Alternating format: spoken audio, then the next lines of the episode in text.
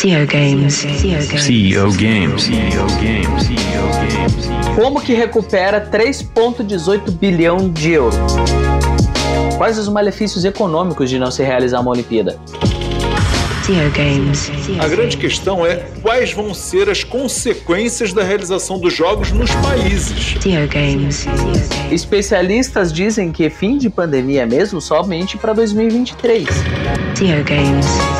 Dos Jogos de Inverno de 2014 para os Jogos do Rio de 2016, o Comitê Olímpico Internacional gerou uma receita de 5,7 bilhões de dólares. Games.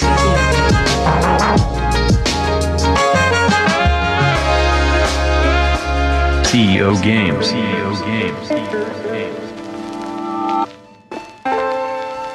Sem mais delongas, as apresentações então, Murilo. Eu sou Murilo Vinhais, empresário no ramo de moda e tecnologia, especialista em marketing para que empresas aproveitem os incentivos fiscais e que juntos possamos acelerar a evolução das pessoas, superar desafios e realizar o impossível, Adriel Pinheiro. esse, esse texto é lindo demais. Eu sou Adriel Pinheiro, CTO do Redação Online, CEO da XYZ, mentor, professor de tecnologia e programação e sou aficionado pelo mesmo. Olha só, agora ficou legal, agora ficou mais bonitinho. Já, Isso, essa segunda show. ficou mais legal. Porque a gente já gravou outra, para quem tá escutando. A gente tá passando por alguns problemas técnicos, mas estamos gravando, normal. CEO Games. CEO Games. CEO Games. Daí, assunto de hoje é Olimpíadas. Olimpíadas. Olimpíadas. É sugestão sua, Murilo. Explique por que falaremos sobre Olimpíadas.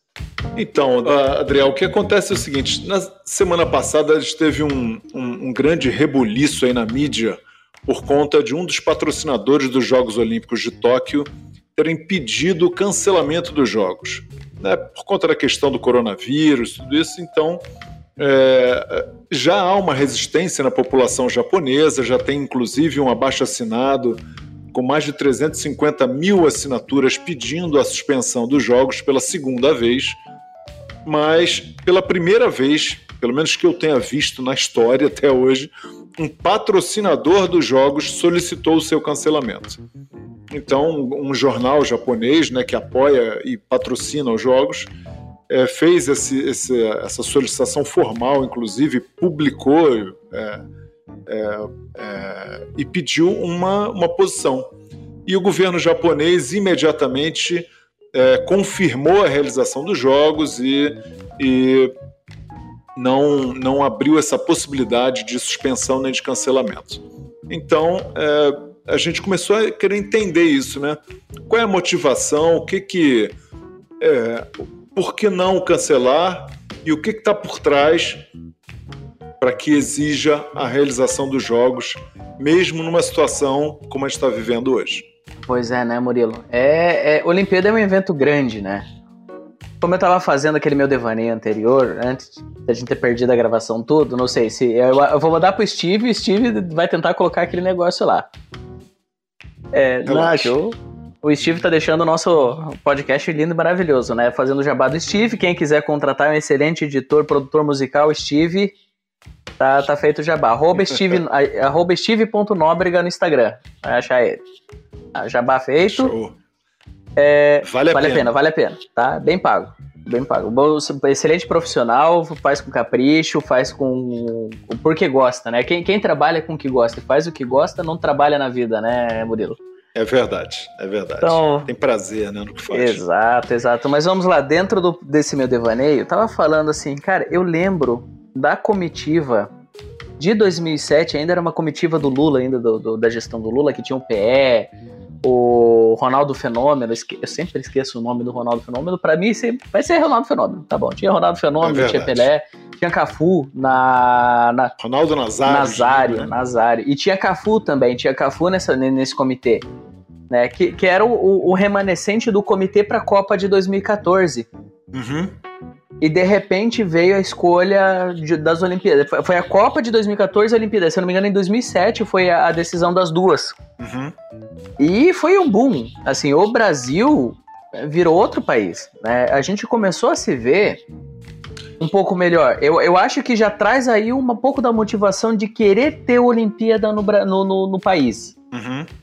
Tá? Eu acho que já vem daí essa motivação. É, tiveram uma série de eventos, né, Adriel? Começou em 2007 com o Pan-Americano, depois em 2011 teve os Jogos Mundiais Militares no Brasil, é, em 2014 Copa do Mundo, em 2016 é, as Olimpíadas. Então Olimpíada. foi um ciclo, a gente chama de um ciclo virtuoso do esporte no Brasil, que começou em 2007 e foi até 2016. Uma década virtuosa, né? Pois é. É, mas e o que veio com isso, né? Desde aquela comitiva, uhum. é que assim, a gente começou a se sentir um pouco mais importante no meio, é, na globalização, vamos uhum. colocar assim, né? O uhum. dólar despencou naquela época, o risco do Brasil diminuiu pra caramba. Uhum. Porque o Brasil tava, tava em foco. O Brasil entrou em foco. É saudoso o dólar. Abaixo Não, a economia, de economia crescendo, o Brasil. A economia crescendo, o Brasil. Entre, entre, de estar entre as seis maiores economias do mundo. Pois é, porque quando se falava de Olimpíadas, se fala de um evento tão grande, a gente lembrava de Estados Unidos, lembrava de Europa, lembrava do Japão, uhum. né, para a realização desse tipo de evento. Marco para 2007. Primeiro, prime, primeiros eventos, né? Primeira Copa e Olimpíada realizada na América do Sul. Uhum. É bem específico, América do Sul, primeiro, né? É, gente, até então a gente era visto como países su subsistentes, né? Ou, ou, subdesenvolvidos, vamos colocar assim até aí. E depois disso, o Brasil em evidência começou a ter esse nível, essa preocupação de somos Brasil. Eu acho que um pouco da consciência brasileiro, né? Isso, a, a gente já, já, era orgulhoso por Copa por Copa, a gente já era orgulhoso pra caramba, né? Realizar a, a Copa em casa. pelo futebol, a gente passou a ser é, orgulhoso pelo país, pelo. Né, é, foi, foi, foi, um boom. É, foi um boom muito diferente. Foi. foi é, quando o vôlei começou a entrar em evidência, o uhum. pessoal do futebol feminino começou a entrar em evidência. Eu acho que a Daiane dos Santos já era famosa na, na, naquela época, já tinha um, um, um, um é, é, uma certa visibilidade, começou a ganhar um holofote um pouco maior ali. Uhum. É, eu acredito, tá, que a motivação hoje para se querer ter um evento desse tamanho para dentro do seu país é justamente isso, a visibilidade, o holofote do planeta tá em ti. Tá? E, vamos ser bem, bem, bem claro. Eu acho que é até meio óbvio isso que eu tô falando. É porque pô, é um evento mundial, tu tá recebendo as comitivas de todos os lugares. Uhum. Tá. E por que que eu acho que o Japão, o Japão quer continuar com a Olimpíada? É justamente por isso. A pandemia, ela trouxe... É, vamos falar um pouco de pseudopolítica aqui, né? Uhum. Não, não vou... Não quero entrar muito a fundo. Mas eu acho que a pandemia, e, e eu não sei se é só uma visão brasileira disso, colocou a China numa evidência mundial muito forte nos últimos dois anos. Uhum. Já vamos pegar 2020 e 2021. E todo mundo sabe que Japão e China não se bica. Uhum. Né? Tem, tem uma rixa política ali, principalmente por aquela parte marítima, por exploração daquela parte marítima ali, ali no, no, no Golfo da China. É que Sim. uma parte é chinesa, uma parte é tailandesa, outra parte é, é, é japonesa ali, e eles estão sempre brigando para ver quem que vai explorar aquilo ali de uma certa maneira. E a China, em evidência, começou a trazer isso para si e poder explorar melhor essas áreas, uhum. né? Uma coisa que a gente, que, que com a pandemia veio, o conflito entre China e Taiwan. Que a gente, a, no Taiwan não, a Tailândia, né? Taiwan ou Tailândia? Não, Taiwan. Não agora. Taiwan. É, Taiwan. Uhum. Taiwan. Que, é uma ilha chinesa. A princípio, a China diz que a ilha pertence à China. Uhum. Mas a Tailândia diz que é independente, já começa Taiwan. a rincha a lá Coreias. Taiwan, isso, Taiwan. É, eu tive, eu já Coreia. estive em Taiwan e é muito interessante porque você, quando você pede o visto para ir a Taiwan, o seu visto vem República Democrática da China, né? Sim. Então, é, você falou assim: eu estou pedindo um visto para a China para ir a Taiwan. E Taiwan não se considera chinês. Então, pois é. é tem uma, é, realmente é uma rixa ali muito, muito antiga é. e que está ainda longe de terminar. Isso. Então vamos lá. Porventura, tá? Porventura, a gente olha esses conflitos asiáticos num sentido geral e um evento do tamanho de uma Olimpíada te bota de volta em evidência. Né? Uhum. Eu acho que a estratégia. Existe uma estratégia política por trás desse movimento todo do não querer recuar com a decisão de fazer. Eu acho que além disso estão utilizando esse grande boom, essa, esse, esse fogo né, de, de, de mídia que tem para colocar Japão em evidência e tirar um pouco o foco da China, politicamente falando, tá? Uhum. Porque isso existe, não, não, a gente não pode é, negar que existe politicagem por trás disso, né, Murilo? Claro, não. É, é, é, eu acho que talvez a razão da gente falar um pouco desse podcast hoje seja isso: explicar que o, o que, que se tornaram os Jogos Olímpicos e como se tornaram é, de uns 20 anos para cá. Né, até mais, né? 30, né? 30 anos. Eu, eu, eu acho que mais. Eu, eu acho que, que para politicagem, literalmente para politicagem, já começou na Segunda Guerra Mundial, na, na, nas sedes de Hitler. Né, não, quando a Alemanha sediou as Olimpíadas, acho que foi em 42. Se não, 40, não, 40 e 44, os, os jogos que foram cancelados, né? 40 a sede era, era em Berlim e foi cancelado por, causa, por conta da Segunda Guerra Mundial. É, eu lembro que um, uma das Olimpíadas foi o, o, terceiro Reich, né? Quem, quem, quem sediou e executou a Olimpíada ainda levou um tapa na cara porque um americano negro ainda conseguiu tirar uma medalha de ouro nos 100 metros rasos. Né, foi utilizado simplesmente para politicagem. O Hitler deixou bem claro naquela época que ele queria executar as Olimpíadas debaixo do guarda-chuva dele, vamos colocar assim, justamente para dizer que a Alemanha nazista era top das galáxias. Uhum. É, é, era a melhor nação que tinha. Não duvido que seja a mesma coisa hoje. Eu acho que isso não mudou. Uhum. Tá, eu acho que tem é, é esse não digo não digo entre raças, né? Não vou dizer, mas eu, eu, eu, digo a síntese da politicagem. Eu quero executar para provar alguma coisa. Pronto, é, é, eu acho que o governo japonês está tá pensando nisso, uhum. tá? Eu, eu, eu, eu tô jogando aqui um pouco de pseudopolítica. Não sou especialista, não quero deixar meu foco. Mas é que a gente vê de história a história se repete, né, Murilo? É. Se a Alemanha utilizou para fazer isso, né? A França utilizou para fazer isso, né? Para fazer politicagem. É, eu acho que as, a, a, as Olimpíadas, as primeiras Olimpíadas da, da, da França, lá em 1918, é 16, 18? Não sei se, se eu tô certo. Mas não, a França 16, utilizou para fazer. É, 16 que foi em Berlim, que foi jogo, os jogos que não aconteceram, né? Por conta da, da Primeira Guerra Mundial. 40 foi Tóquio e 44 Londres. Isso. Os três, as três únicas edições que não aconteceram. Que não aconteceram, né? Por conta do. Que não do, aconteceram. Mas teve a, a Olimpíada da França de mil, é, 1920, se, se for o caso. Paris, acho que foi 24. É, 20 é Antuérpia, 20, acho que 24 é Paris. Isso. E utilizou a Olimpíada naquela época justamente para fazer cartão postal.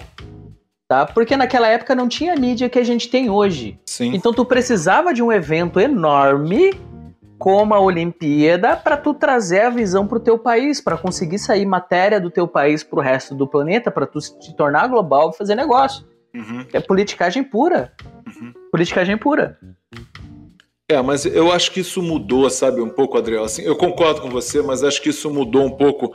Essa evolução veio acompanhando nesse sentido aí até 1988, até os Jogos de Seul. É, é, depois disso, houve uma mudança, porque até Seul os jogos eram deficitários financeiramente.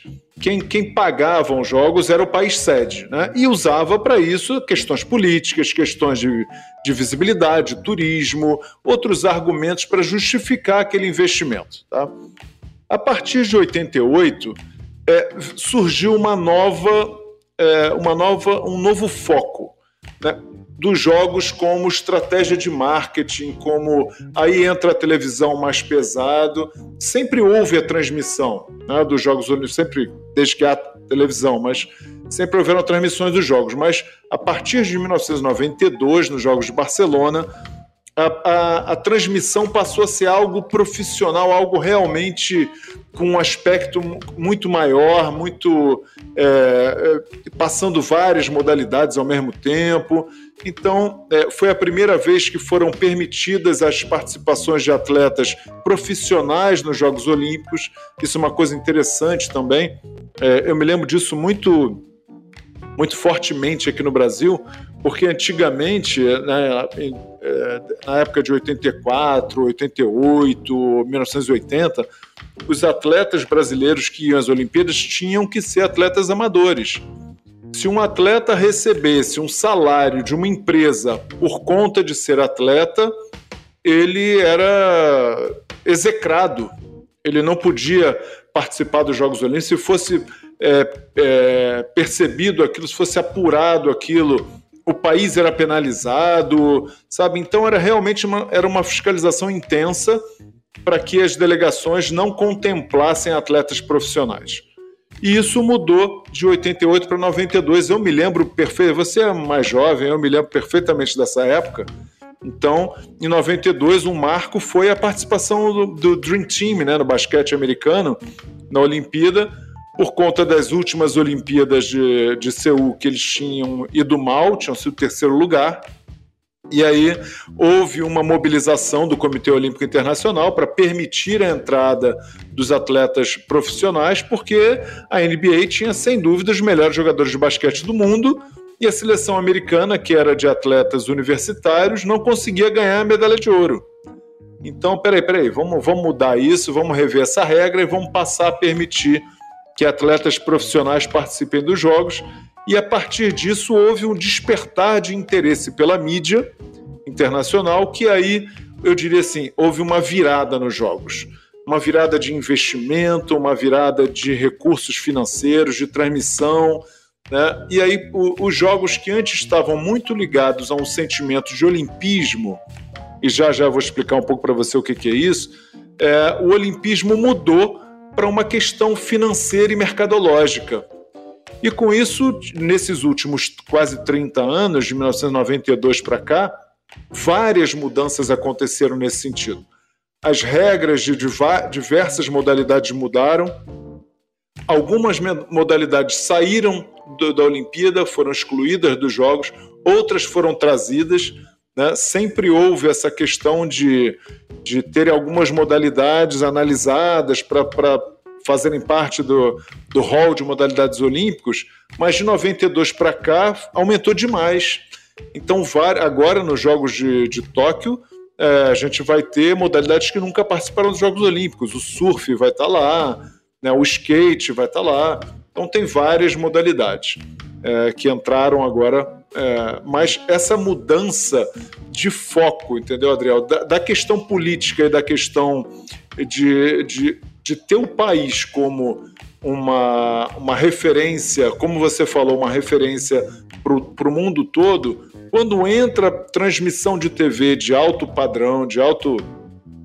É, relacionada com o mercado, é, mudou completamente o jogo. E aí os jogos que tinham um, um vamos imaginar, um, valor de investimento de X, passou a ser necessidade de um investimento de 3X.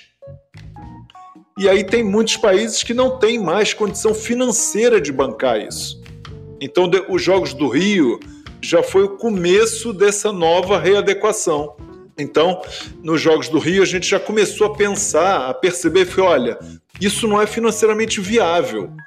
Então, Tóquio já foi escolhido pensando nisso. Tóquio já tinha uma grande parte das instalações prontas para abrigar os Jogos Olímpicos é, eu diria que a gente está voltando, a gente está retrocedendo nessa questão agora do investimento financeiro para a mobilização e para a escolha das sedes olímpicas.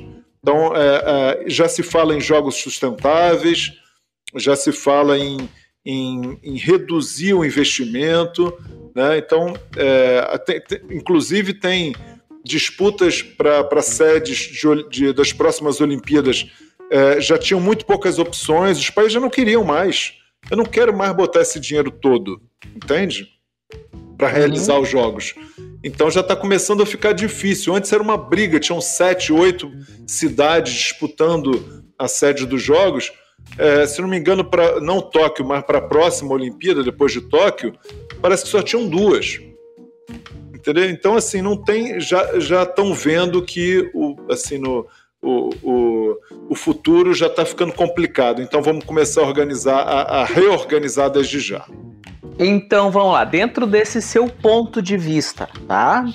Sim, tá, tá. Olha, eu, eu, eu, eu tô pasmo aqui. Eu, eu juro que, assim, olhando assim, se, se, é, é, descentraliza o poder nação e coloca o poder econômico em cima da, da Olimpíada. Isso, isso. Não, fica muito, fica muito evidente isso, né, dentro desse contexto. Né? Então você não, não, acha assim que pro Japão querer, é, é, querer não realizar a Olimpíada seria mais fácil. Então, por que será? Por, por que? Qual cargas d'água, motivo, razão, circunstância ainda o governo japonês quer continuar com a execução da Olimpíada? Na, no teu ponto de vista. Tá, eu, eu não tô. Eu não, não é só o meu ponto de vista, eu tô, eu tô dando, pegando uns dados aqui tá? Que, Uhum. que tem na, na mídia. Tá dando uma googlada aí devagar, né? É. Tô vendo, você Então- tá disfarçando, Não, já, mas tá dando uma googlada aí. antes. Então, assim, é, diz que o governo de Tóquio reservou um fundo de 14,2 bilhões de reais para a realização dos jogos, tá? São, são 3,18 bilhões de euros.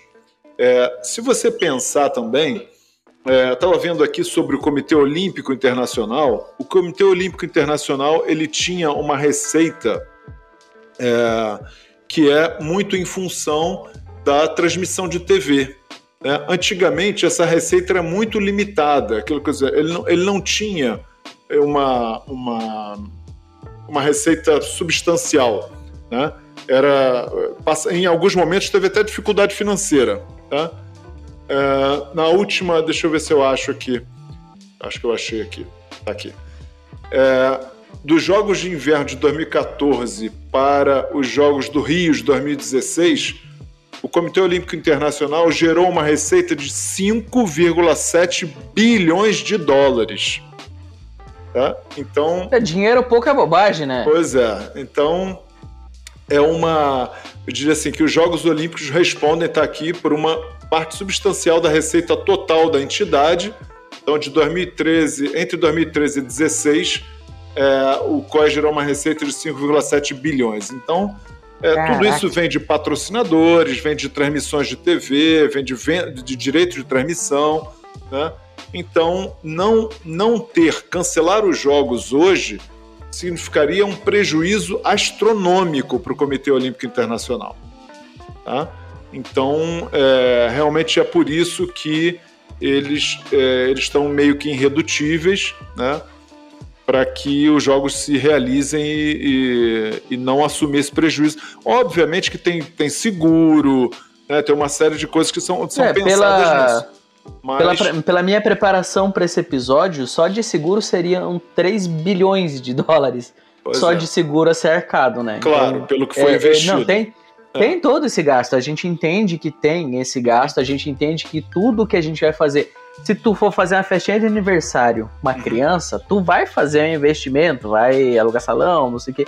E isso vai dinheiro, obviamente, e tu não quer perder esse dinheiro, Claro. tá?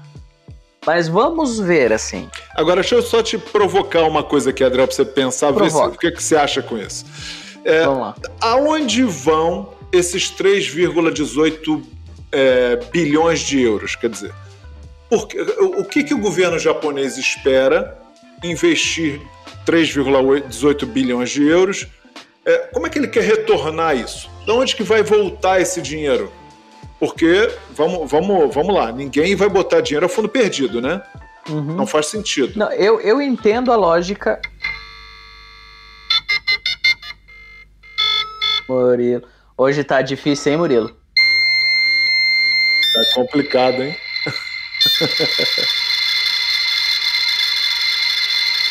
A imagem tá travada aqui. Murilo, eu tô, te ouvi... eu tô te ouvindo picado, Murilo, mas tô te ouvindo. Eu tô te ouvindo também. Tô te ouvindo bem. Caramba, velho. Desliga a câmera pra ver se, se ajuda. Desligar aqui a câmera aqui. Desliga a câmera pra ver se ajuda. Alô. Menos coisa. Isso, agora eu tô te ouvindo, tá legal. Ah, beleza. É... Bom, depois dessas falhas técnicas, né? Das oscilações de internet, deixa eu chegar lá. Eu acho. Como que recupera 3,18 bilhão de euro? Não, de euro não, de, de dólar. De né? euros, Não é de euro. euros. De euros. Como que a gente recupera isso? É, eu acredito forte que não vai ser com é, é, fazendo serviço, obviamente, né? Ou por Aham. coleta de imposto. Mas como não é com serviço, tá? Eu acredito que eles não vão recuperar tá, esse dinheiro, porque não vai ter um grande volume de pessoas indo visitar o país, obviamente com turismo não tem como ganhar dinheiro mais, tá? Ou com a utilização de, de serviços públicos prestados pelo país. Não, não vai ter como, porque não vai ter uma grande é, concentração de pessoas para isso graças à pandemia. Sim. Eu acredito que não estava sendo previsto pandemia, eu acho que ninguém previu pandemia e esse Claro. dinheiro já foi gasto. E o que eles querem fazer é não ter gasto à toa. Aham. Assim, para possivelmente, possivelmente, como nós não somos japoneses, aliás, a gente podia estar perguntando para nossa amiga Ana Ana Yoshida. como é que tá o... A gente podia ter perguntado para Ana como é que os japoneses estão estão no momento econômico lá Uhum. tá? Porque eu- até onde eu entendo da cultura deles, da onde que eu conheço algumas pessoas que vivem no Japão, inclusive a Ana, falando da Ana de novo, Uhum. eles são bem regrados nessa parte de cada um faz a sua parte da melhor forma possível. Eles são bem regrados nesse sentido. Uhum. Então eu acredito muito, mas muito mesmo, que na verdade já é mais por um instinto cultural de que eles querem realizar Uhum. né? E, e não por questões de perder o dinheiro. Eles querem também não perder o máximo de dinheiro. Aquele dinheiro não escola à toa. É isso. Uhum. É, é, é o que eu tô entendendo que tá acontecendo Que eu acho assim, momento. qualquer planilha de retorno de investimento, né, com uma pandemia foge do, do, do previsto. Ah, aqui não. Eu acho que não é nem questão de fugir do previsto. Né? Se fosse só fugir do previsto, né? Não. não... Não, A do gente tinha como de- contornar. Do, re- do retorno de investimento, né? É, não, e, isso dava con- contornar fácil se não fosse a questão, tipo, literalmente ninguém vai poder visitar, ninguém vai poder usufruir. Uhum. Né? É, é, eu acho que isso ninguém, literalmente ninguém estava prevendo que a pandemia chegaria no segundo semestre de 2021. É verdade. A gente está indo para dois anos de pandemia. Uhum. Né? Eu, eu, eu acreditei, quando eu, eu lembro de hoje, como se for, eu, eu lembro hoje como se fosse ontem, eu Uhum. escutando na televisão. Em 15 dias vai, já vai estar tudo normal. Sim. Né? Então tem é, é- é esse factoide que a gente não pode tirar. As pessoas que, que previam que isso duraria até o final do ano passado, é, falaram assim, não, esse cara é louco, pelo amor de Deus, não dá. Né? E, e a previsão é que não termine. No Japão, inclusive, a Ana estava nos dizendo, é, eles já estão prevendo uma quarta onda, né? Sim. Então, é, a Aqui, perspectiva aqui no realmente- Brasil também já tá, tá, tá sendo é, cogitado que, que estamos dentro de uma terceira onda, inclusive, e se preparando para uma quarta onda. Mas, É, Adriel, especialistas dizem que fim de pandemia mesmo somente para 2023. pois é. Né? E, eu, e eu acredito nos especialistas, né? Uhum. Aí é que eu te coloco, Murilo. Copa. Vai ter Copa? Não vai ter Copa? Hashtag padrão FIFA, sei lá, alguma coisa assim também? Uhum. Né? É, é, então eu, eu fico pensando, a gente vai chegar nesse último tópico aqui que a gente tava, tava planejando, né? Uhum. O que que acontece se der ruim na Olimpíada, se der ruim numa Copa, num evento desse jeito? Não, porque pelo, pelo que eu percebo, Adriel, a Olimpíada está marcada para começar agora no dia 23 de julho, tá? Olimpíada de Sim. Tóquio. E, a- e se Deus quiser, esse episódio sair antes dessa data. Não, e ela vai acontecer. E a Olimpíada, pelo, pelo que eu percebi, ela vai acontecer. Né? É, a não ser que surja algo novo, muito alarmante, mas também tem, você tem ideia de quantas mortes por Covid já tiveram no Japão até hoje, Adriel? Tem noção? Hum, Não estou com esse número atualizado. Então, o, o número que eu tenho razoavelmente atualizado é em torno de 13, menos de 13 mil mortes. Né? É o que a gente tem no Brasil em uma semana. tá? Menos, menos do que a gente tem no Brasil em uma semana.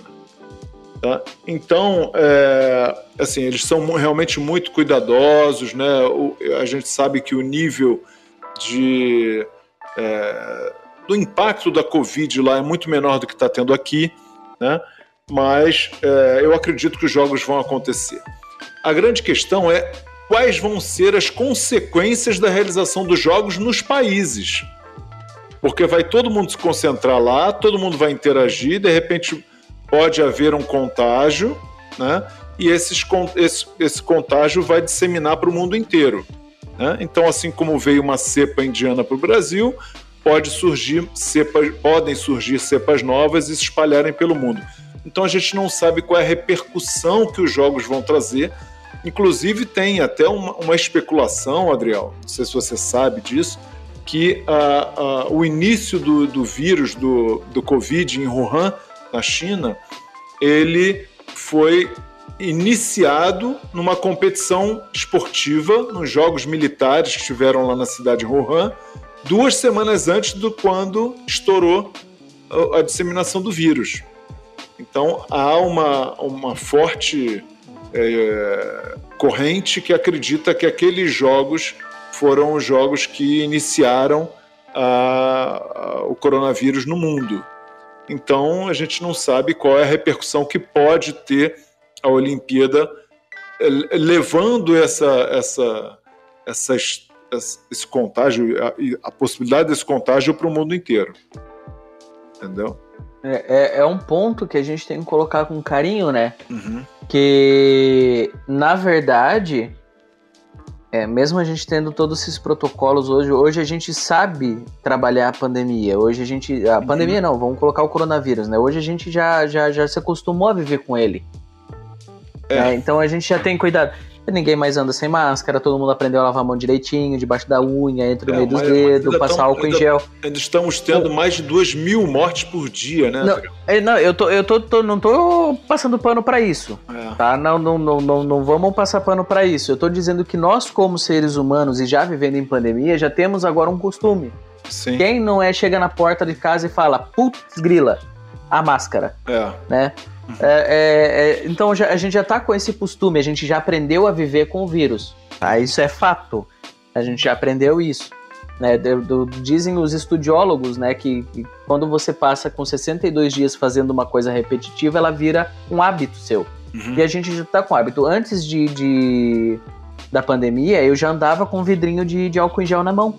Uhum. Eu tenho até. E, é de estimação a minha ampolinha ali de, de álcool em gel para passar na mão, para pegar para ir num buffet, para pegar uma maçaneta. Eu já tinha esse costume, eu peguei esse costume uhum. com um amigo meu que, que, que, trabalhou, que é. Como é que é? Que, é, que é as pessoas que têm formiga de germes. De, de, como é que era o nome? Ai, eu esqueci o nome. A, a fobia tem... por germes eu não sei, mas ele é meio hipocondríaco, né? É uma coisa de ter que se limpar o tempo todo, ter um toque. É, meio que, é bem isso. É, é, é, aquela pessoa que não limpa, que, que, que, que não te cumprimenta apertando a mão. É dessa pessoa mesmo. Nossa, entendi. E a maneira que ele me explicou como ele vê o mundo eu entendi. Eu não cheguei a levar tão a sério, obviamente. Viu e concordou, né? Que comprou. Mas eu entendi. E não só isso, ele me deu exemplos, tá? E um dos exemplos realmente foi o Japão. Por que, que no Japão, quando uma pessoa Tá, tá gripada, usa máscara. Ela usa máscara, ela sai de máscara. Ela não usa máscara para se proteger de alguém gripado, ela usa máscara para proteger as outras pessoas porque ela está gripada. Por isso que a gente via é, nos anos 2000, principalmente quando teve aquela, aquele surto de é, gripe aviária que teve por lá, né, de, da, da, uhum. febre aviária, é, que o pessoal usava, usava usando máscara, não para proteger, para se proteger, mas para proteger outras pessoas, né? Uhum. E como ele me explicou como que a gente pega a doença, principalmente ele usou o, a conjuntivite como exemplo, aquilo me chocou, mas eu entendi. Uhum. Então eu peguei o costume de limpar as mãos uhum. para fazer as coisas, uhum. né? Entendi. E hoje eu vejo no Brasil um país que a gente queria, limpinho. Sabe assim? limpinho. De mãos Não tão limpinho ainda, pelo menos de mãos limpas. Hoje tu tem certeza que, que, que tu vai pegar um, um lanche na padaria e ninguém vai ter cuspido nele. Uhum. Ah, desculpa, é ah, certeza. Sim, é verdade. Não, é, isso agora é uma certeza, uhum. né? Então, é, é, bizarro falar isso, mas até que tem uma coisa boa que veio por aí, né? Uhum. Se vai permanecer, não sei. Mas até que veio uhum. uma coisa boa, né? E. Não, mas como é que você acha? Vamos lá. É, como é que... Vamos trazer isso para a Olimpíada agora. Como é que você acha? Vamos trazer isso para a Olimpíada. Que isso pode impactar. Isso vai impactar, tá? Em questão saúde, sim, vai impactar muito em questão saúde. Por quê? A gente já tá com cepa indiana, com cepa londrina lá, europeia tem cepa brasileira, tem Ah, não sei, eu, eu, eu acho Não, que o ser humano é uma né? fábrica de, é uma fábrica de coronavírus. Imagine dois monstrinhos desses se encontrando numa Olimpíada. Nunca mais vai acabar essa pandemia. Uhum. Né? Não, não acaba mais. É, eu eu, acho, tenho essa verdade, preocupação. Eu acho, Eu que, tenho. eu acho que a gente vai meio que se habituar com o vírus. A gente vão ter as vacinas, a gente vai ter que tomar vacina anualmente para né, pra dar O conta das H1N1 tá aí cepas- pra isso? É, das O cepas H1N1 tá aí? novas. É, né, é... Assim, eu É, a gente vai ter vejo. que aprender a conviver com esse vírus, né? Não, isso a gente sabe, tá? Isso a gente sabe que vai ter que aprender. O meu medo hoje é que a gente ainda não controlou o básico da pandemia. A gente não vacinou gente o suficiente para dizer, Exato. não, a gente tem, se acontecer uma cepa nova, a gente consegue encontrar um tratamento, uma vacina, algo que, que se opunha rápido. Uhum. Hoje a gente não tem isso. Não, tá, Tá. tá muito A- a- longe a- ainda disso. Tá muito longe. Se houver outro surto, que até mesmo quem já se vacinou pode pegar uma variante diferente que não vai estar de acordo com o sistema imunológico. Uhum. Isso acontece. Ah, por que, que você tá, tá, tá, tá, tá gorando o povo vacinado? Não tô gorando. A gente tem é, a AIDS. A AIDS é um vírus. A AIDS é um vírus. E por que que não se encontra cura para AIDS? Não é que não se encontra, que quando acha, ela já mudou tão rápido que aquela cura que eles encontraram para aquela cepa já não adianta mais nada. Uhum. E é, É, mas- isso que a gente está tentando evitar hoje. Eu acho que com a Olimpíada sendo executada agora, um evento grandioso desse sendo executado agora, principalmente com aeroportos abertos, gente vai querer visitar país, gente vai querer dar uma aglomeradinha. É óbvio que vai, ter, que vai dar uma aglomeradinha, vai dar uma- uns porcento a mais de gente no local, e é lógico que vai, com- de novo, vai criar um surto. Uhum. Tá? É meio óbvio que isso é Não, no, no. Japão, a gente até conversando com a Ana, é, ela falava sobre isso. Falou assim: toda vez que há uma, uma pequena concentração de gente aqui, já há uma, uma diferença no número de infectados e no número de mortes. Então, assim, porque acho que no Japão isso é muito controlado, né? Então, Sim. até por conta disso, o número baixo, não baixo, porque 13 mil mortes não é pouco, mas é, comparado com o Brasil, é pouquíssimo. Agora, é, lá eles controlam muito isso. Então, se tem esse, se vai ter gente chegando. E, e eu tô na dúvida agora, André, eu vou até ver aqui, no, dar um Google aqui, vamos ver se o número. Qual é o número de atletas que estão presentes numa Olimpíada? Vamos ver quanto é que É um volume bem grande, né? É. Ah, vamos, vamos dar googlada aqui. Atleta, é, vamos lá. Total de atletas, atletas em uma Olimpíada. Só que assim, va- vamos colocar é, uma média de atletas, tá? É entre 997 e 975 Por delegação? por delegação. É. É. Então, a- o que eu estou vendo aqui é mais ou menos 13 a 15 mil atletas. tá? Atletas. Fora comissão técnica, árbitros, a staff. É, então, eu acho que esse número aí vai tranquilamente a umas 20 mil pessoas por aí. Então tá, 20 mil pessoas numa mesma cidade, a mais. Uhum. para controlar. Tem cidade brasileira que não tem metade disso em população, Murilo. Sim, claro. Porque eh, eu não, não, não sei, Murilo, a gente estava pensando assim em falar em eh, quais os malefícios econômicos de não se realizar uma Olimpíada, Uhum. tá? Uhum. Quais os be- Mas os tipo, prejuízos. já né? perdeu, é, os prejuízos. Eh, Se a gente for olhar só para a Olimpíada do Japão, morreu. Uhum. Não tem como recuperar já o dinheiro investido. Não tem como. É impossível. É, principalmente que se a pessoa está em sã consciência, ela não vai querer assistir o jogo. Né? Já até reembolsaram, Não, como- se não me engano, já é. reembolsaram até os ingressos. Como os ingressos, acho que, não, acho que não vão ter mais. Não vai ter não público, tem né? mais como recuperar. Então não tem como a gente dizer que as Olimpíadas de- do Japão vão dar lucro. Uhum. Ou vão eh, pelo menos recuperar o investimento. Não tem como. Uhum. Não vai dar. Tá? A gente pode falar de Olimpíadas passadas? Pode. 2016. Se, não se a gente tivesse cancelado as Olimpíadas de 2016, economicamente falando, a gente ia estar ferrado. Né? Porque só, só por investimento de infraestrutura que a gente teve para cancelar há quatro meses da, da, da Olimpíada, economicamente falando, a gente não ia recuperar nada. Uhum. Ia quebrar o país inteiro, porque eu acho que foi subsidiado quase 80% da, das obras para a Olimpíada de 2016 no Rio. Uhum. O resto foi entre governo estadual e patrocínio. Uhum. Mas o governo investiu, acho que. Se eu não estou errado, tá? Eu posso estar errado nesse número aqui agora, em, em absoluto. Tá? Mas o governo investiu um bucadalho lá. É verdade. Investiu e, um e a defesa, a defesa do, a defesa do Comitê Olímpico é, brasileiro, né, para se tornar uma cidade sede das Olimpíadas, era exatamente que o investimento ia partir da iniciativa privada, né, que, que as empresas iam participar financeiramente, iam bancar e que o investimento público ia ser muito pequeno. E isso na prática não aconteceu, tanto que até uh, há poucos dias antes da abertura dos Jogos Olímpicos, é, havia uma grande possibilidade dos Jogos Paralímpicos no Rio serem cancelados, não acontecerem. E aí o Comitê Olímpico é, Brasileiro se mobilizou para o Comitê Paralímpico Brasileiro se mobilizou para conseguir esse recurso, esse investimento, para viabilizar a realização dos Jogos Paralímpicos que estavam seriamente comprometidos, não iam acontecer.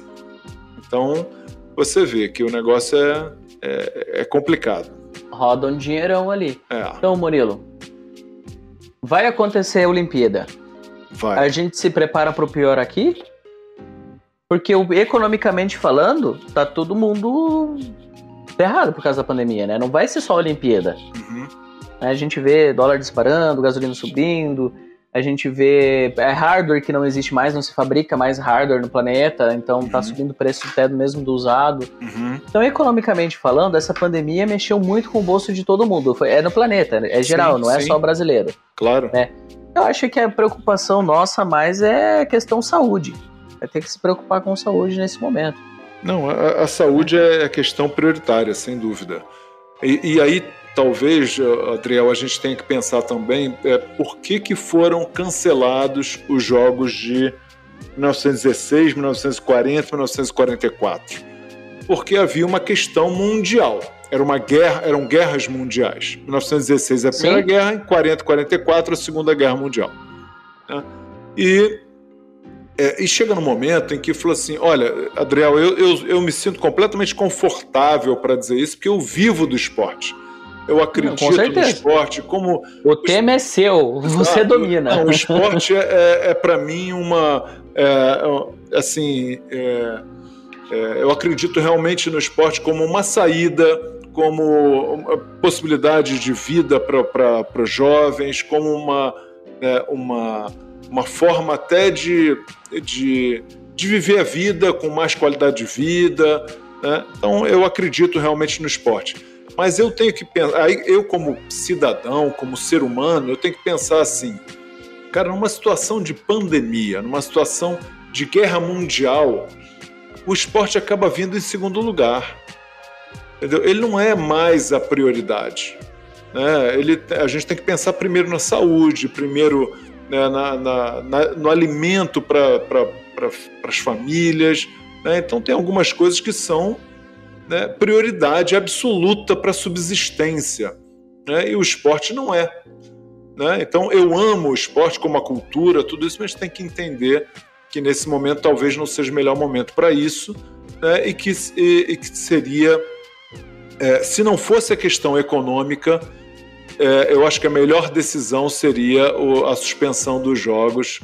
É, e, e não se faz, bota Tóquio para 2024, vai.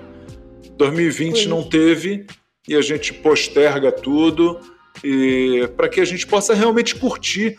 Vai ser uma Olimpíada completamente atípica, os atletas não conseguiram se preparar adequadamente, né? é, tiveram várias modalidades que não conseguiram fazer seletiva né, não puderam participar. Inclusive, uma equipe brasileira foi impedida de entrar num país onde aconteceria uma seletiva de uma prova olímpica, porque o país é, é, é vários países fecharam as portas para os cidadãos brasileiros por conta da pandemia no Brasil.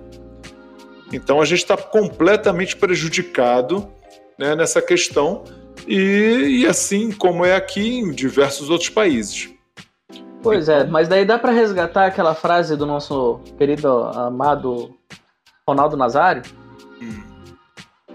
Não, não, não se faz Copa com hospital? Cara, eu, eu, eu não acho, sabe? Eu acho assim. É, o, o, problema do Brasil não é falta de hospitais, né? Não vamos entrar nessa questão política agora. Eu não sou médico para dizer isso. Eu só queria resgatar a frase, vou é, deixar bem claro aqui. Mas eu, acho que, mas eu acho que assim, é necessário, foi, foi muito bom para o país ter sediado os Jogos Olímpicos do Rio. Né? Foi, é, foi. Não, eu... não, a gente não pode entrar em demérito nenhum. Foi, foi muito bom. Tá? A gente focou. Virou foco. Por um, por um momento o Brasil existiu pro planeta. Uhum. Por um momento deu pra ter um orgulho e levantar a cabeça. Exato. Assim, então não foi. Ele foi, foi bom pro. Não foi só economicamente falando, né? Uhum. Foi bom pro moral do brasileiro. A gente sediou uma Copa, a gente sediou uma Olimpíada. É, quando, Pô, quando você é fala pequeno. nisso, eu me lembro, eu, eu me lembro do, do Nusman, que era presidente do Comitê Olímpico Brasileiro, fazendo a apresentação para o Comitê Olímpico Internacional, defendendo, né? A, a participação, a, o, o Rio de Janeiro como país sede das Olimpíadas, e ele, fe, ele foi muito feliz numa, nessa apresentação, onde ele colocou um mapa do mundo e aí ele ia dizendo assim: primeiro os Jogos Olímpicos da Era Moderna, aí aparecia lá a cidade. Segundo, terceiro, quarto, quinto, sexto. Os Jogos Olímpicos do Rio foram a, 31 Olimpíada dos Jogos da Era Moderna. Né? Então, agora Tóquio é a 32. E aí as outras 30 cidades que já tinham sediado os Jogos da Era Moderna, todas elas tinham sido é, no, na América do Norte, né? ou na Europa, ou no Japão. Né? E aí ele falou assim, cara, não tem nada, nenhum na América do Sul. E aí quando ele clica lá e aparece os Jogos do Rio 2016, cara, foi é como se as pessoas assim, cara, pra, vocês vão encher mais uma vez, mais um aqui na Europa, na, nos Estados Unidos, deixa entrar um aqui para América do Sul. E aquilo deu, sensibilizou as pessoas de uma forma que eu olhei e falei, cara, essa tacada foi de mestre. Porque quando você vê, uma coisa é você falar disso, quando você vê, é, realmente você percebe é, o quanto uh, o quanto a gente era marginalizado né, nessa questão. Né? E, e, foi a primeira vez que veio para a América do Sul, tinha que ser no Rio. Né? A gente já tentou sediar os Jogos Olímpicos em Brasília no ano 2000, não, não deu certo. A gente já tinha tentado a candidatura do Rio em outra época e também não funcionou. E agora foi a primeira vez que, que a gente conseguiu. E concordo com você, a gente passou a se sentir é, com muito mais autoestima, com, né, teve um senso de país, de, de, de, orgulho de ser brasileiro, que foi muito, foi muito bom, muito importante para a gente.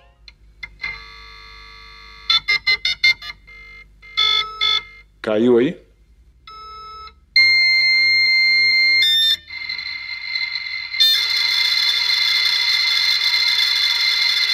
Oi, Adriel? Alô?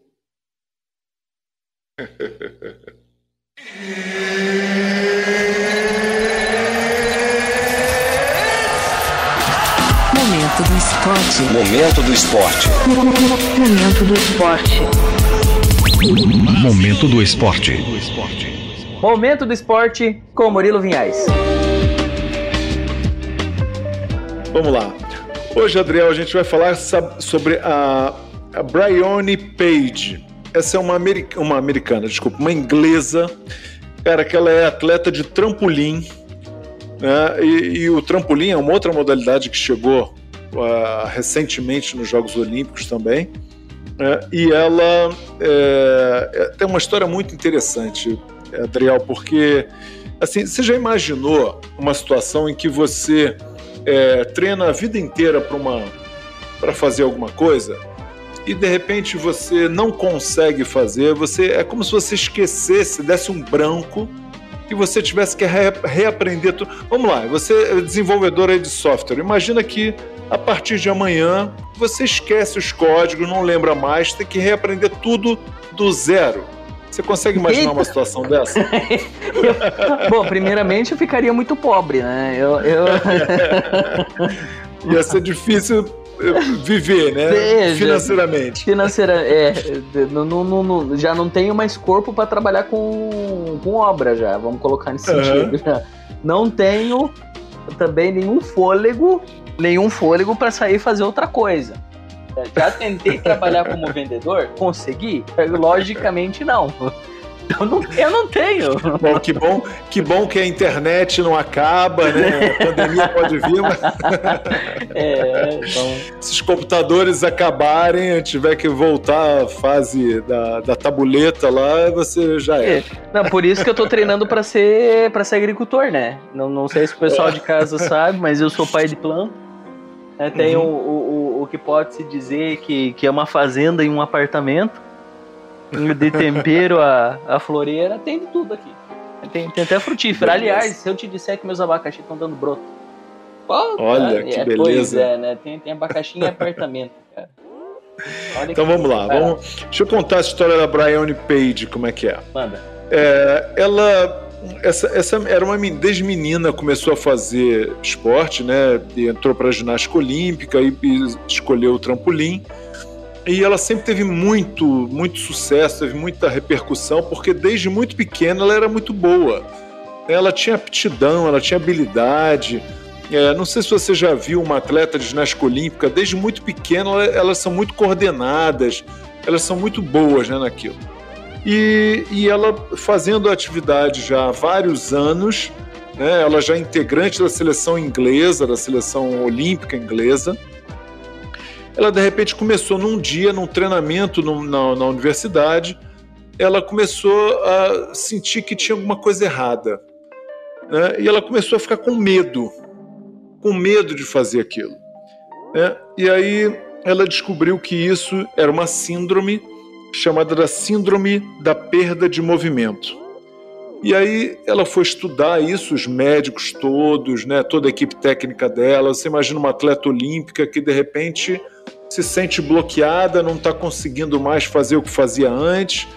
A gente sempre acha que é uma questão meramente psicológica, né? Pô, ela travou, ela ficou com medo, ela, ela sentiu, né, o jogo, aquela coisa que a gente fala, né, dos atletas, pô, amarelou, né? Mas a questão começaram a perceber que era muito mais embaixo do que isso e e, e aí começaram a fazer uma análise e descobriram o seguinte: quando você aprende os movimentos, você não pensa sobre eles. Né?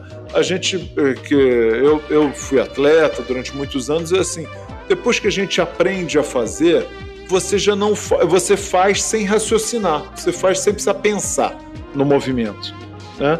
Então, se você começa a pensar, a sua mente é, é, sabota, você não consegue realizar o mesmo movimento. Quando ela faz isso numa situação é, na ginástica, por exemplo, no trampolim, onde ela tem que fazer os movimentos no ar, tá? ela salta numa cama elástica e faz uma série de acrobacias, giros, piruetas, né? De uma série de acrobacias no ar, tendo sempre como referência a cama elástica embaixo. É, esses movimentos acontecem no espaço, né? acontecem no ar. Então, é, se você começa a pensar, a sua racionalizar sobre isso, ele não vai meio que no automático, a sua mente entra em pânico, porque você não tem mais referência. Você não está com o pé no chão, não tem com que se equilibrar, você, você começa a se. se é, o coração acelera, você, assim, é, efetivamente entra em pânico. E aí, é, era isso que acontecia com ela, né? E, e ela falou assim: Poxa, é como se me desse um branco, como se ela esquecesse os movimentos que ela sabia, né? E, e ela não conseguia mais realizar. Então, é, é, é, como se ela congelasse, né? ela não fizesse aquela. E o mais incrível é que, com o passar do tempo, ela foi perdendo as habilidades também. Né? Então, imagina, e, e, aí a situação é, é para mim é, é, muito interessante. Eu, eu, decidi trazer esse caso hoje, porque é algo que eu nunca tinha visto nesse sentido. E ela teve que, assim, radicalmente reaprender todos os movimentos novamente. Você imagina começar tudo do zero. Se você já é um atleta de alto nível, imagina que você tem que voltar para o zero. É como se fosse aprender a andar novamente, Adriel. É uma coisa assim é, surreal, né? E ela começou é, um, um, movimento após o outro. Ela fazia primeiro uma análise do movimento com, os, com as fotos, com o movimento das fotos, né? De que, como ela teria que fazer com o corpo, vendo fotos dos movimentos, depois vendo filmagem dos movimentos, para depois ela começar gradativamente a treinar cada um dos movimentos, dos mais básicos, até conseguir chegar. Bom, ela, ela, ela começou a mudar isso quando, num dia, ela tomou uma decisão. Eu não vou desistir por nada desse mundo. Eu vou seguir em frente. Porque, na verdade, Adriel, o que ela estava sentindo era, uma, era um, a mente dela bloqueando os movimentos. E, cara, a nossa mente é tão poderosa que ela é capaz de fazer você esquecer o que você já sabia, né? Então, ela, ela teve que reaprender e como se fosse voltar né, ao início, como iniciante, voltando a andar, inclusive. Né? E ela retomou os movimentos, aprendendo gradativamente até que ela tivesse condição de voltar. É, isso, ela já era tricampeã inglesa tá? de, de é, trampolim e aos pouquinhos ela foi e ela conseguiu se classificar para os Jogos Olímpicos é, do Rio 2016. Ela foi para o Rio, é, é, ainda com grande expectativa, não sabia se ia conseguir. Ela fez uma apresentação classificatória, conseguiu passar para a fase final. E na fase final ela já mais segura, se sentindo melhor, ela conseguiu fazer uma apresentação muito boa e ela acabou com a medalha de prata na Olimpíada do Rio, no Rio 2016, no trampolim. Foi a primeira medalhista inglesa no trampolim e, é, e e essa história curiosa, né, de que eu nunca tinha visto isso na vida, de um atleta é, do nível olímpico ter que reaprender todos os seus movimentos para é, conseguir chegar, conseguir fazer o que ela estava acostumadíssima a fazer. Cara, não tem como imaginar uma situação dessa. Quem que imagina que um dia é. eu vou, vou, esquecer como é que, que, que abre o, o, editor de código, as ideias? Exato. Não, não tem como, como imaginar isso. Chega, é surreal, é surreal. É surreal, é surreal. É. Isso, isso para um atleta olímpico é, é muito mais surreal ainda, porque você tem, esse, esse atleta é o máximo da perfeição de movimentos, né? De, é, essa é uma prova muito detalhista, né? Eu gosto, eu gosto muito de assistir esse tipo de, assim como nado sincronizado, como como saltos ornamentais, que são interessantes, você fazem muitos giros né, no ar, é muito interessante. E o, e o mais legal é assim, a gente trazendo isso para a nossa realidade, né, do, do empreendedorismo, é, você imagina, eu fiquei pensando, cara, e as empresas que tiveram que se reinventar, Adriel? Como seria? Imagina, a gente tem hoje, a gente está num momento de transformação gigante né, em que vários modelos de negócio simplesmente faliram, acabaram, né, que eram grandes empresas, empresas multinacionais, que de repente tiveram que se reinventar do zero. Ah, que conheço muito. O, o que mais Muitas. teve, né? O que teve mais em 2020 foi isso. Pois é, tem que... muitas ainda que virão, né? Pois é. Pois é, cara. E ter que reaprender do zero como é que faz dinheiro, como é que trabalha com a máquina do dinheiro é complicado. Exato. Então, para esse, esse é o desafio para o empreendedor entender essa questão. Falei assim, cara, imagina que você se dedicou a vida inteira num negócio e de repente aquele negócio acaba. Eu tenho um grande amigo que, que é, é, agora me lembrei dele, que assim, o cara era o maior distribuidor no Brasil de fitas de videocassete.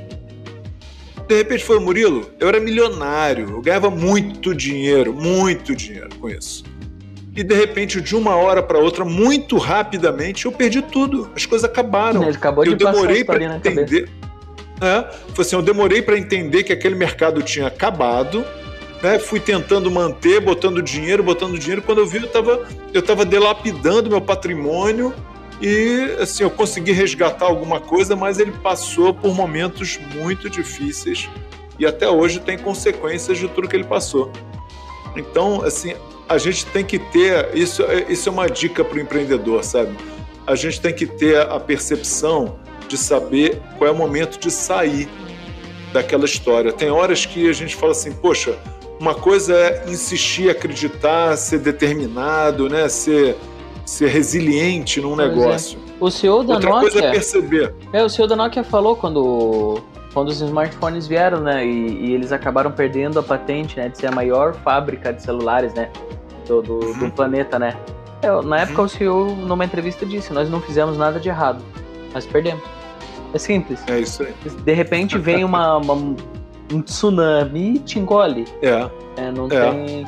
E é, são coisas que a gente não tem como prever, literalmente não tem como prever. Não, não tem como prever, mas tem como observar, né, Adriel? Tem, tem. O então, a, a, ideia é se adaptar. É, se adaptar. exatamente. Como a Samsung fez, né? Se, se você olha para para Samsung hoje, a maior marca de, de, de, smartphones, né? Uma das grandes, uhum. né? Da, da, da, da, parte de gadgets, né? Investíveis uhum. ou não. Uhum. É, começou como uma fábrica de atum em lata. Sabe atum em lata? Atum em lata. Vocês sabem que eles fabricam carro, né? E, eles fabricam carro. É, pois é. é. Pois é. A Nintendo, hoje, uma da, das grandes empresas do entretenimento digital, né? Ela começou fazendo impressão de carta de baralho. Olha só. Né? Então. é. Então, a gente vê que, que, que, as coisas mudam e são diferentes. A, a Mitsubishi, Mitsubishi fazia TV não, não sei se você já teve uma, uma, uma, Você já teve uma TV da Mitsubishi? Eu já não, tive TV da Mitsubishi. Mas eu me lembro, mas eu me lembro, assim. Né? É. É, e isso é tudo adaptação, e é porque vem o mercado, o mercado acende, e tu tem que ir correr atrás e se adaptar e fazer. Né? Uhum. Eu acho que fica aí a grande história do dia, né? Pô, é, fica... Essa, essa, essa para mim foi, uma, foi realmente um aprendizado interessante de observar como é que você pode de algum momento ter que reaprender a andar. né? A gente vê os casos de, de, de, pessoas que reaprendem a andar depois de um, de um trauma físico, assim, mas mentalmente uhum. falando, cara, é, uhum. não, é surreal mesmo, grande história, grande é história. É dificílimo, né? É. É, mas a gente tem que estar aberto para isso. Então essa é mais uma dica do momento do esporte aí para para você empreendedor entender que cara tem um monte de lições que o esporte ensina e essa foi mais uma. Espero que você tenha tirado proveito aí. Maravilha, maravilha. Vamos fechar o episódio então, Murilo? Vamos, vamos lá. Esse episódio conturbado, cheio de. Esse deu trabalho. Esse deu cheio trabalho. De acidentes. Vamos lá, vamos, vamos situar as pessoas. A gente está tentando mais ou menos gravar desde as 6 horas da tarde. Já são quase 9 horas da noite. e eu não sei nem quantos minutos vão ser aproveitáveis desse episódio. Mas estamos aí. Esse foi mais um episódio de Seal Games, tá? Encontrem a gente nas redes sociais, se não ainda não tem rede social, é minha culpa, faça um sinal de fumaça. A gente responde. O LinkedIn meu e do Murilo vão estar disponíveis. O arroba do Steve, se você gosta da edição dele, tá gostando do trabalho dele, arroba steve.nóbrega, tá? E boa noite, Murilo. Boa noite, Adriel. Um abraço. Até a próxima. Tchau, tchau. E nos vemos nas Olimpíadas. Nos vemos nas Olimpíadas agora. tchau, tchau. Tchau, tchau.